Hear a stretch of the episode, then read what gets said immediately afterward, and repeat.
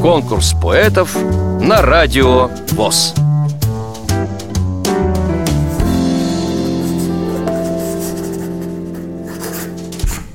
Елена Владимировна Волох родилась в Москве.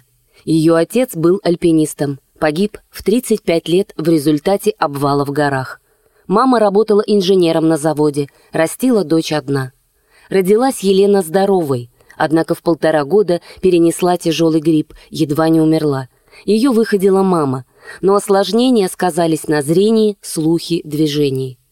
Елена училась в школе для слабовидящих, потом в библиотечном техникуме затем на библиотечном факультете Института культуры. Работала в разных библиотеках, сотрудничала с журналами для слепых, глухих, слепоглухих. Сейчас не работает, старается наладить здоровье и быт. Стихи пишет с детства, увлекается психологией, литературой, юмором. Сама Елена отмечает, что по натуре она оптимист, радуется всему хорошему в мире. Очень поддерживают друзья, помощники и двоюродная сестра – Елена пишет «Спасибо за приглашение участвовать в конкурсе. Надеюсь на удачу». «Мамочка, родимая, держись! Как агарок угасает жизнь. Я не раз в больнице той была, но тебе помочь я не смогла. Милая, не верю, не хочу, и от боли внутренне кричу.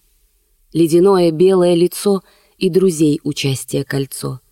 Не забуду взгляд твой голубой, чувства, пережитые с тобой, если чем обидела, прости и в свою дорогу отпусти.